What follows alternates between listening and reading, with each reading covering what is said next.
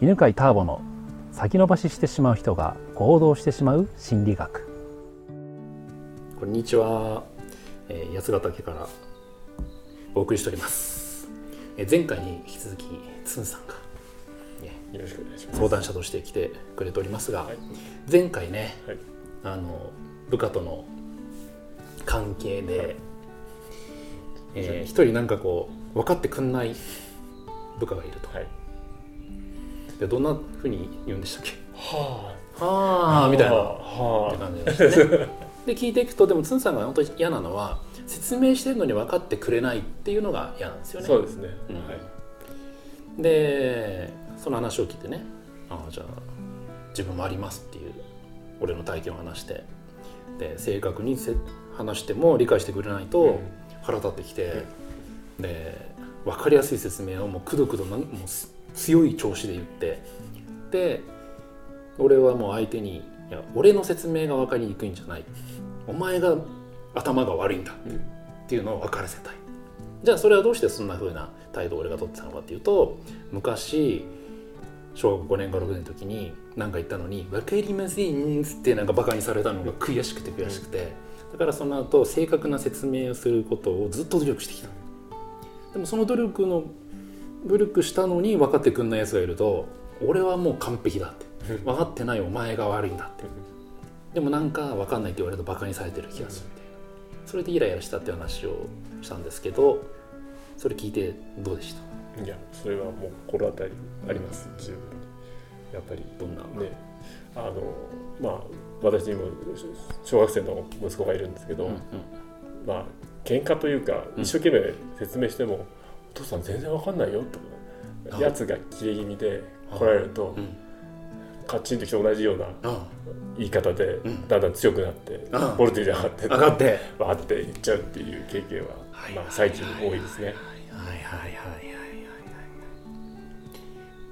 思い出したあの俺もね子供にやっぱ同じのが出てたことがあって子供が例えば例えばパパなんかあのじゃあドライバーどこみたいな聞かれて。あああの工具箱の2段目のとこに入ってるよって。だけど2段目を見ないわけ。ないっていうの。そしたら工具箱の2段目に入ってるって。で分かんないって言ったらもう一回同じこと言う。工具箱のっつって。子供にはイライラ出やすいですよね。しないあのやっぱどうしようもないですね。まあ、それはなんか馬鹿にされてる感じがね、ね。したわけですよ。えー、でじゃあどうしたらいいかなんですけど、ええ。ー、昔言われた場面のこと覚えてます？同じようになんか俺の場合はその「分かりません」って馬鹿にされたことなんだけど。ああそれはちょっと覚えてないですね、うん、なんだろう、うん、同じどうなんだ同じシチュエーションはあ記憶にはあんまないですけどね、両親かもしれないですね。お父さんとかお母さんに説明してるのにお父さんお母さんが分かんないであんたの説明分かんないよって。そんな強くは言わなかったのかもしれないけど、うん、親父は分かってくれなかったかもしれない、だから分かってお父さんに分かってもらえるように、うん、一生懸命説明を気をつけようってしてきた、ところはあるかもしれない。ありますよね、でっていうことはその俺の場合だと、分かってくれないって相手がなった時には、過去の同級生を思い出してたわけですよ、うん、つんさんの場合は分かってくれない時にはお父さんを思い出してるわけ、じゃあどうしたらいいかなんですけど、相手が何で分かんなかったかっていうのを理解してあげるといいんですよね、でやっぱり今ってなんかバカにされてる感じはします？相手が分かんないと。バカにされてるっていうのかな？熱意が全然伝わらないてないのかなっていう。自分の熱意が、うん、ああなるほど。分かりました。はいはいはい。でじゃあ俺はどういうふうに会話したかっていうとね、はいじゃあ、えーと、その同級生はなんで「メケリメシーン」ってバカにしてきたかっていうと、それって本当に分かんなくて分かんないっつってるんじゃないんでね。バカにするのが目的なわけ。だから俺がどんなに正確に言おうが、うん、また分かりませんが返ってくるはいはい、っていうことはあもう相手のバカにするのを止めるのは正確に言うことじゃないんだなって。でまず気が付いたら、時にもすごい楽になった、はい、今までバカにされないためにすっごい正確に説明しようとしたから、うん、でじゃあなんで相手はそんなバカにしようとしたかというと、うん。その前俺ね偉そうだったんですよ。偉そうな子供だったわけ。でまあガキ大将みたいな感じで、はい。みんなをなんかもうなんかこうこぎつかってたわけ。そしたらみんながもうあいつみんなで協力して懲らしめようぜってなって懲らしめられてたわけ。で分かった時にああいつは別にもともとなんかバカにしたかったんじゃなくて懲らしめたかったんだなと、うん。あそういう目的だったなってなった時あでも思いは結局ね。あの向こうも喧嘩したかったわけじゃなくてずっと仲良くいるために懲らしめたかった、で俺はずっと仲良くいるために説明を一生懸命頑張った。うん。あ仲良くなりたい者同士だなと思ったのしたらすごく楽になった。うん。でこれが俺の場合ね、じゃあつむさんの場合はお父さんですよね、はい。お父さんに伝えた時にだから熱意が足んないって思ったんじゃないですかね。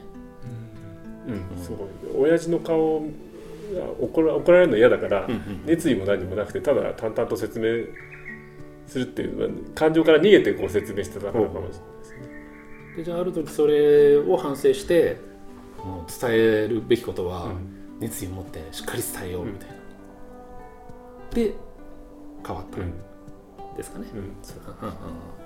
だからそうやって熱意を持って伝えてるのに分かってくれないと、俺はこんなに熱意を持って真剣に伝えようとしてるのにわ自分の熱意を分かってくれない。っていうのが嫌なわけですよね。あ。そうです。そうですね。うん。そうですねで、えーお父さんはじゃあなんで分かんなかったと思います？ソニさんの言いたいこと。をなんでだろう。なんでだろう。ちょっと想像つかないな、じゃあその当時熱意を持って伝えたら伝わってた？かもしれない。かもしれない、まあ、熱意持って伝えられなかったんですよ。ああなるほどなるほど。怖くってなるほど。ああじゃあね今その熱意持って伝えてるのに伝わんないっていうのは、昔伝わんなかったやつを思い出してるんで、うん。こういう時ね頭の中でねお父さんに熱意持って伝えてで分かってくれたっていうのを想像するだけでいいんですよ、うん。ちょっとやってみましょうかね。これあの聞いてる人もねなんか昔自分の言葉を聞いてくれなかった人がいてそれを思い出して説明しても分かんないと分かってもらえないと悲しくなったり腹立ったりとかする人がいるならね一緒にやってほしいんですけどその昔話を聞いてくれなかった人。に昔はつんさんはじゃあどんな感じで話してたかもう一回教えてください。あ親にですね。親に対してお父さんに対まして。あ、いつも顔色見ながら、顔色を見ながら、うん。まあ、おふくろにもその迷惑かけたくないっていう気持ちが強くてあ顔色見ながらうん自分の気持ち半分でうん。抑えながら、こうやりたいんだけどとか、こうやっていいかなみたいな許可を得るようにしちゃう。伺いながら。うん。そういう子供でしたね。ああいいですね。じゃあ今度、えー同じお父さんがいて、はい。で今度は熱意を持って伝えるときにちょっと座る座り方から変えましょうか、熱意を持って伝えるとき、はい。でお父さんを見て、はい。見てもらって。で頭の中でいいので、はい。えー自分が熱意を持ってちゃんとはっきりはい。言いたいことをお父さんの目を見て伝えたと思ってくださいね、はいでも想像でいいです。そしたらお父さんが分かった時の態度ってどんな態度を取りますか？お父さんって。うん、うちの親父だったらしょうがないってやってみろって。ああ。ちょうど前にたけちゃんがいるから、しょうがないやってみろって言ってあげてください。しょうがないな。やってみろ。ありがとうございます。そしたら一回深呼吸をして。で今やったやつをもう一回あの、自分一人になった時にもう一回思い出してみて、うん自分が熱意持ってた時に、お父さんが「しょうがないやってみろ」って言ってくれたのを思い出して記憶に刻むと、うん。今度あの同じように誰かに言った時にイライラするのがうん。減っているかもしれませんのではい。試してみてください。はい。ありがとうございます。はい。まあ、今の、ね、今日の話をまとめると、はい。えーなんか伝えてもね相手が分かってくれなくてムカつく時というのは過去の誰かを思い出していることがあるので,、でもう想像で構わないから、えーその人に伝えて相手が分かってくれたっていうこうイメージをうん。するだけで、えー自分の過去の嫌な感情というのをね現在思い出すのが減ってくるんではい。ぜひ試してみてください。はい。ありがとうございましたありがとうございます。この番組は犬飼ターボ、ナビゲーター、竹岡義信でお送りしました。